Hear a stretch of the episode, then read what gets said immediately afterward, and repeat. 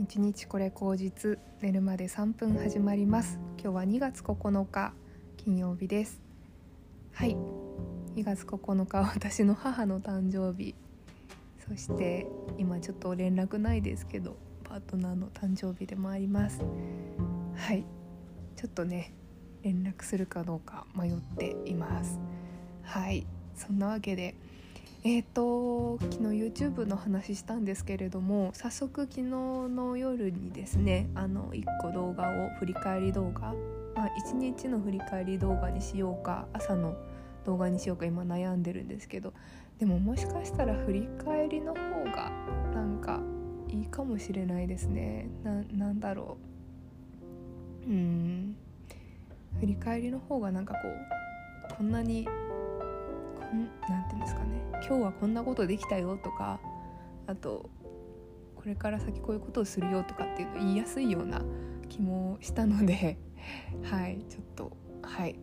そうです。ちょっと考えます。えっとねポッドキャストを RSS であの移行しようとして YouTube でも見れるようにしたかったんですけどちょっとねあの今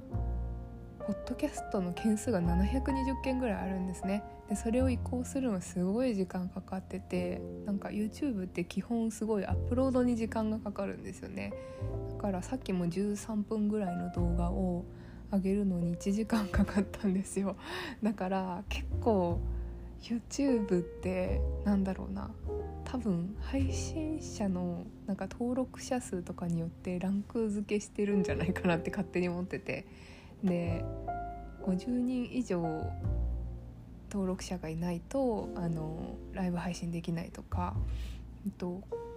ね、いろんな機能のなんかこうプレミアム機能とかなんか先行でねなんかベータ版とかを出してなんかその登録者の多い人に提供したりとかしてるんじゃないかなっていう勝手な私の事業者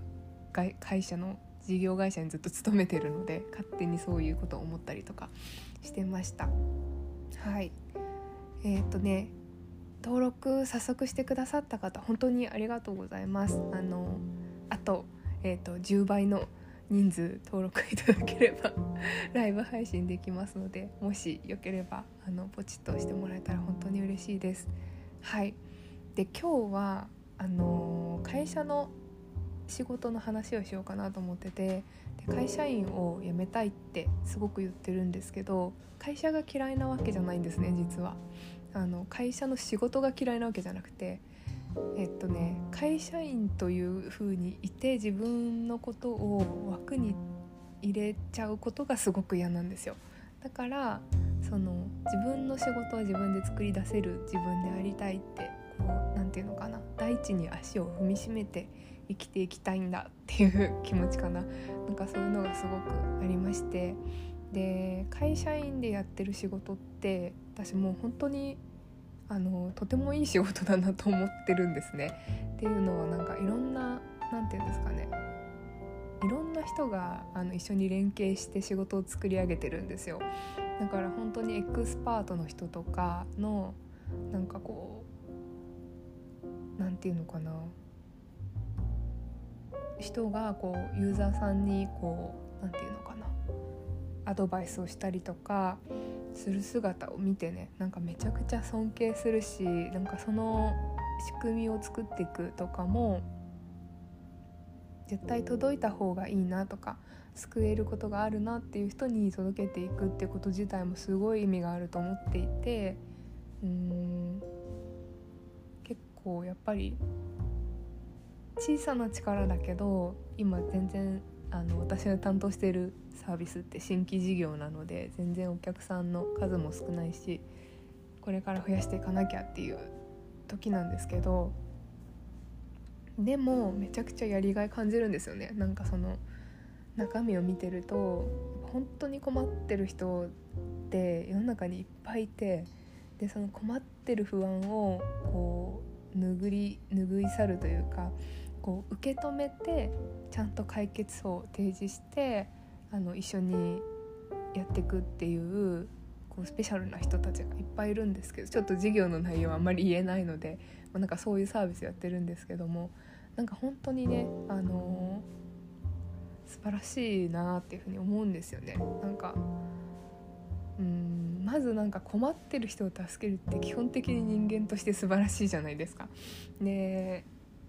なんかその聞き方お話の聞き方とかもすっごい勉強になるというか素敵なんですね。やっぱりまあ人ってこう何かこう困っていることをこ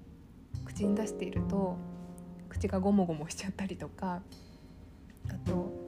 うまく言えなかったりとかすると思うんですけどそれもちゃんと全部聞く全部聞いて聞いた上でできることは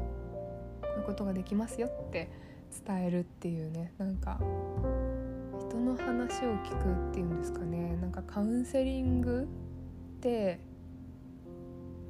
うんコンサルタントがその相手の課題をこう引き出して指摘する人だとしたらカウンセラーって圧倒的にその人の話を聞く人だと思うんですよね。で私は結構カウンセラーよりのコーチにあの自分はなりたいと思ってたんですよコーチングの資格とかを取ってた時は。で、まあ、星を読んだりとかしてお客さんとセッションする時も基本的には最初の30分は全部相手のお話を聞いて聞くことに聞くターン聞いてずっとメモしてでこれってどういうことですか？もっと教えてくださいみたいな感じでで後ろの30分はあのさっき言ってたことをベースになんか星読みとかでなんかこういうことも考えられるんじゃないかみたいな可能性を提示するターンみたいなことをやってるんですよね。で本当なんかねそれと会社のそのエクスパートの人があのお客さんの話を聞くっていうのはすごく近しいことだなっていうふうに思ったんですねだから見ててめちゃくちゃ勉強になるし多分なんか私なんかよりもちょっとあの専門知識持ってらっしゃる方なのでめちゃくちゃありがたがられるだろうなっていうのはすごい思いましたね。まあ、でも私なんかよりもとか言うのがすごい自分をまた下げてるからいけないですねこういう口癖は。私も多分あの大丈夫っていうことで言い直しておきます。はいですよねなんで自分の今や会社員としての仕事が嫌いなわけでもないんですよね。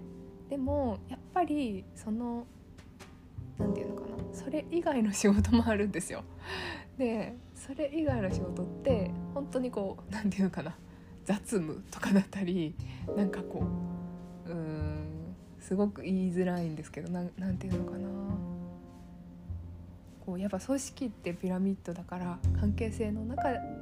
なんかこう支えなきゃいけない関係性構築のための時間っていうんですかね。っていうのがあったりとかうんっていうのがちょっと苦手。であとはなんか若い子を育てるとかですね。で今若い子を育てるのもやってるんですけどそれはすごく楽しいです。やっぱり私あの人と向き合ってあの成長を感じられる瞬間を一緒に喜ぶっていうのはすごい好きなのであのまた若い子がね本当になんか最近の子はめちゃくちゃあの大人な子が多いのであの逆にね教えてもらうというかでもやっぱり絶対若いからわからないこととか不安なことっていっぱいあるからでそれをちゃんとこう何て言うのかな言えない子もいるんですよ。隠しちゃって言えない子もいるからそれをあの聞けるようにまず信頼してもらうっていうところからだんだん だんだんその子の個性が見えてきておなんか引っ込み思案だと思ったら結構熱い子だったみたいな 感じが出てきてそれでなんかあ笑ってくれたなとかあこういうこと興味あるんだなっていうふうに思うところでなんかすごくやりがいを感じるんですよね。なんかその若い子の育成と自分が今持ってるサービスの担当っていうのはすごい自分はやりがいを感じていてだからこそそこだけに集中できないかなと思うのでなんかこう正社員としてではなく業務委託みたいな感じでのこう何て言うのかなやりきりたいっていうのはすごくありますね。でもその反面やっぱその自分の力でこう大地を踏みしめ仕事を作っていくってことを考えるとやっぱりねなんか仕事は自分で作っていく訓練をしなきゃいけないなと思うので、まあ、本当に今やれることを全部やるっていうことに今チャレンジしているところです。うん、本当にねあのすごくすごくあのうん会社の仕事もいいんだけどもちろんその会社の仕事で何か私は基本的にはその画面を作るお仕事だから。でもそれ以外の仕事もあるからすごくやりがい感じるんですけど画面を作る仕事にねやっぱ魅力を感じなくなってるんですよね。なんかやっぱ事務作業みたいな感じになってきちゃってて。で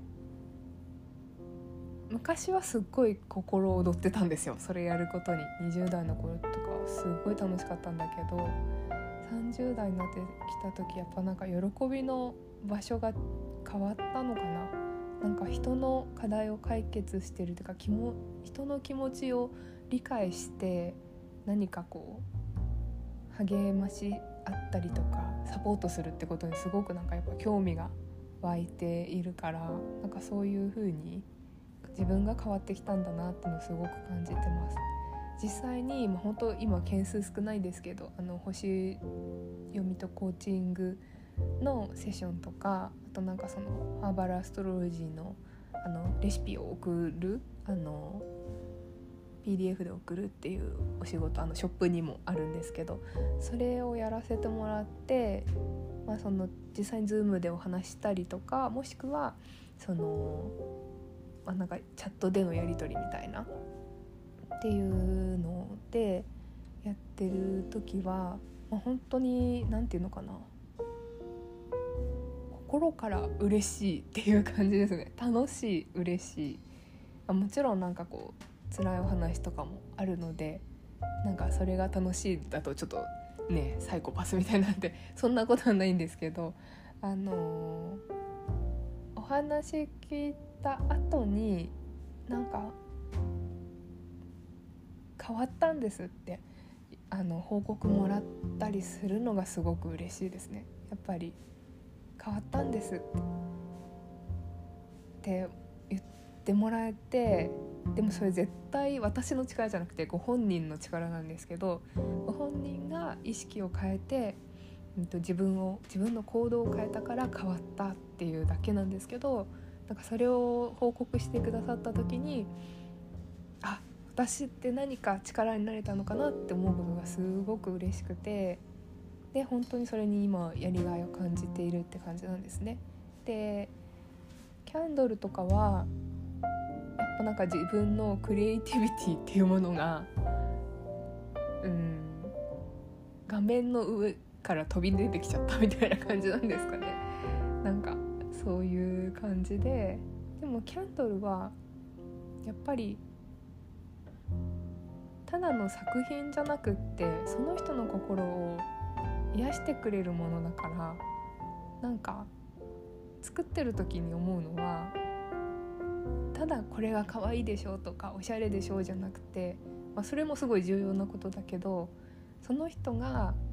この火が揺らいでたりとかなんか灯した時に「ああ今日も一日お疲れ様とか「頑張ったな」とか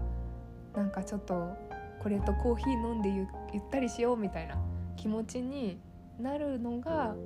なんかやっぱ一番なんですよね。だからキャンドルじゃなくてもよかったのかもしれない正直。その人の心が緩まるっていうかなんかこうリラックスする瞬間が作れればお茶でもよかったかもしれないしお花でもよかったかもしれない。でもお茶の場合だとなんか食品衛生なんとらみたいな資格取ったりとかしなきゃいけないとか。とお花はね絶対こう生生花って多分できないのでそもそも